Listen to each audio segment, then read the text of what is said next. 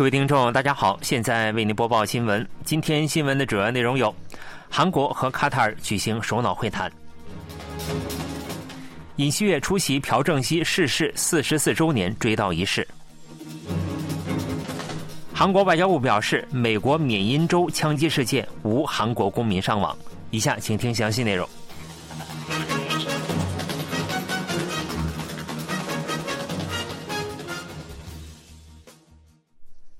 韩国总统尹锡悦二十五日对卡塔尔进行国事访问，与卡塔尔国王塔米姆举行首脑会谈。宾主双方就以液化天然气等能源领域为中心的两国合作方案进行协商。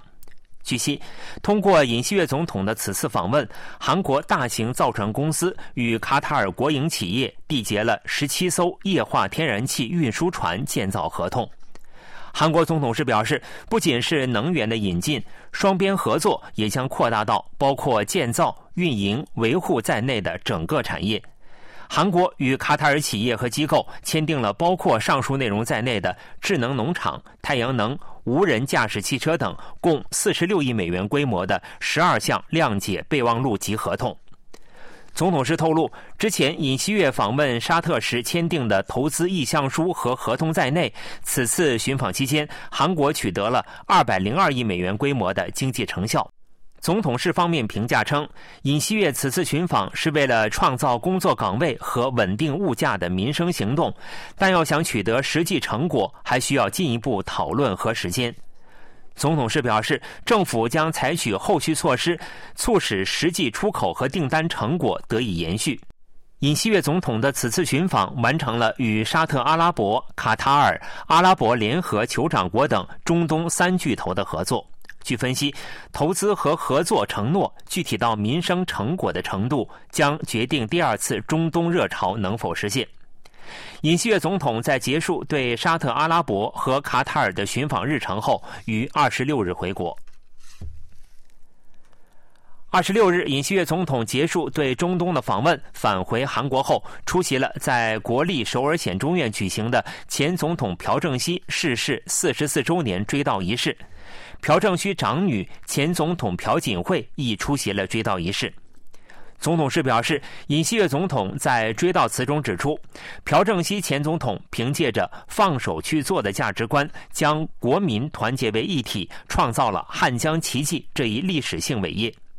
尹锡悦总统表示，当前面对世界性综合危机，应重新铭记朴正熙前总统的精神和功绩，在此基础上打造再次腾飞的大韩民国。追悼仪式结束后，尹锡悦总统与朴槿惠前总统等遗属有关人士拜谒了朴正熙的墓地。这是尹锡悦总统自去年五月就任典礼后，时隔一年五个月再次与朴槿惠前总统会面。去年四月，尹锡悦总统曾以当选人的身份前往大邱达成郡拜访朴槿惠前总统并交谈。总统室表示，这是现任总统首次出席民族中兴会自1980年起每年举办的追悼仪式。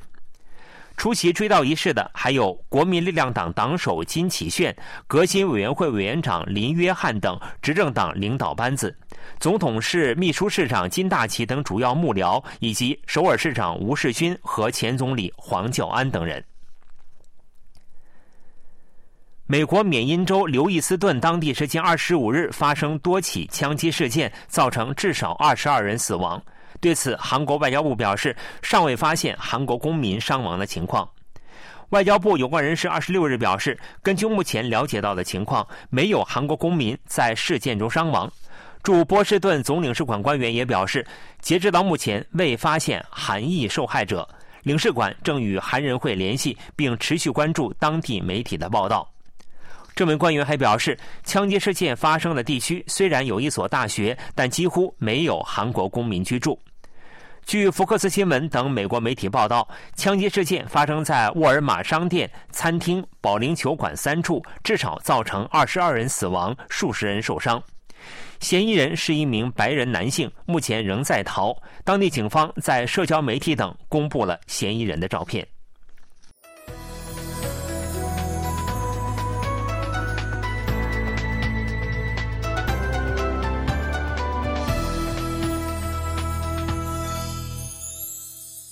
KBS World Radio，这里是韩国国际广播电台新闻节目，欢迎继续收听。预计美国联邦政府将正式指定每年的十一月二十二日为新奇日。据美洲韩人移民史博物馆当地时间二十五日消息。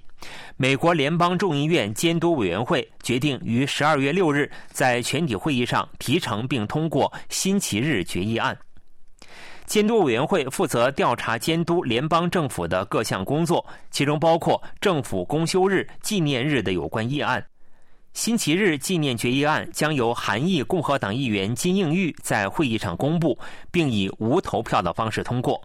该议案由金英玉等共和党、民主党十四名议员发起，美洲韩人移民史博物馆与金英玉共同主导了起稿草案、游说议员等工作。议案具体内容为：新奇含有乳酸菌、维他命等丰富的营养元素，是韩国的传统食品。最近在美国受到了韩裔以外的多元消费群体的喜爱。议案还提到，今年是韩人移民美洲一百二十周年，韩美同盟七十周年，韩裔群体为美国做出了诸多贡献。此前，加利福尼亚州、弗吉尼亚州、纽约州等美国部分地区已指定了新奇纪念日，不过国会通过，美国联邦政府指定尚属首次。十一月二十二日是韩国新奇协会的新奇纪念日，从二零二零年起成为法定纪念日。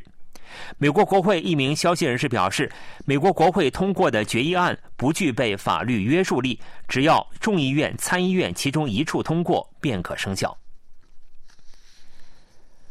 最近陆续有迹象显示，俄罗斯与北韩之间存在军火交易。对此，韩美日外长发表联合声明，谴责北韩向俄罗斯提供军事设备，并对俄罗斯核导技术转让给北韩的可能性表示担忧。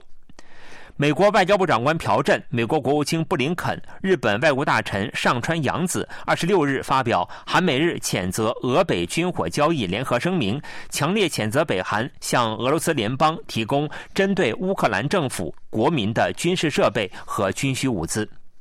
韩美日外长在声明中表示。我们立场一致，坚决反对俄北军火交易及有关军事合作对国际安全和不扩散体系造成的恶劣影响。三国外长还敦促北韩和俄罗斯应遵守联合国安理会有关决议，立刻停止违反有关决议的行为。声明强调，目前部分武器已被证实移交给俄罗斯，这将使俄罗斯侵略行为导致的人命伤亡大幅增加。我们将继续与国际社会合作，揭露俄罗斯从北韩获取军事设备的企图。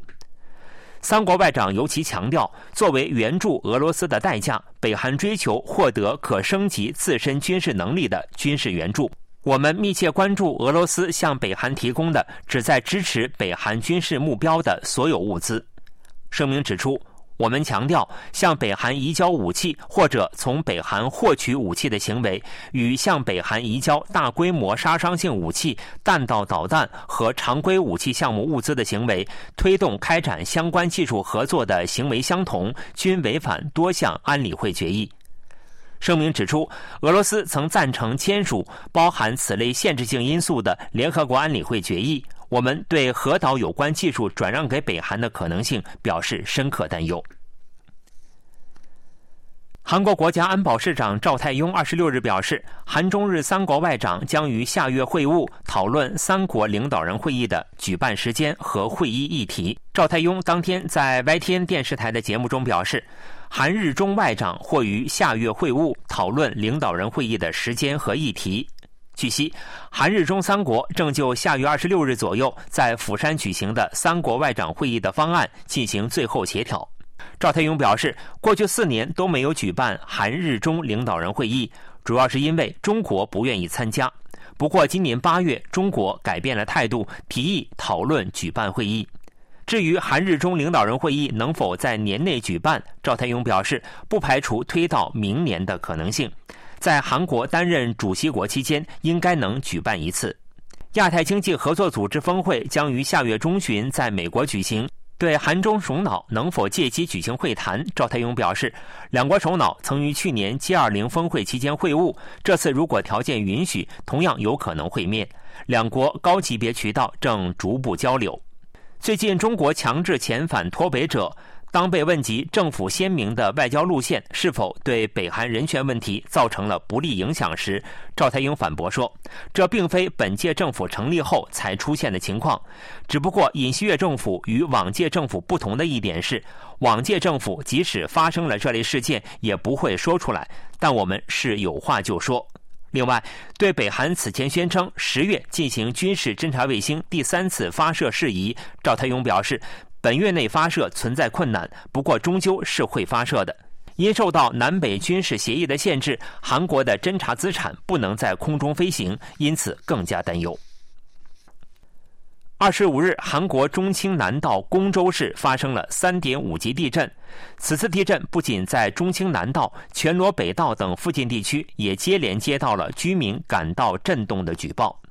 据悉，二十五日九时四十六分，中青南道公州市西南方十二公里处发生了三点四级地震。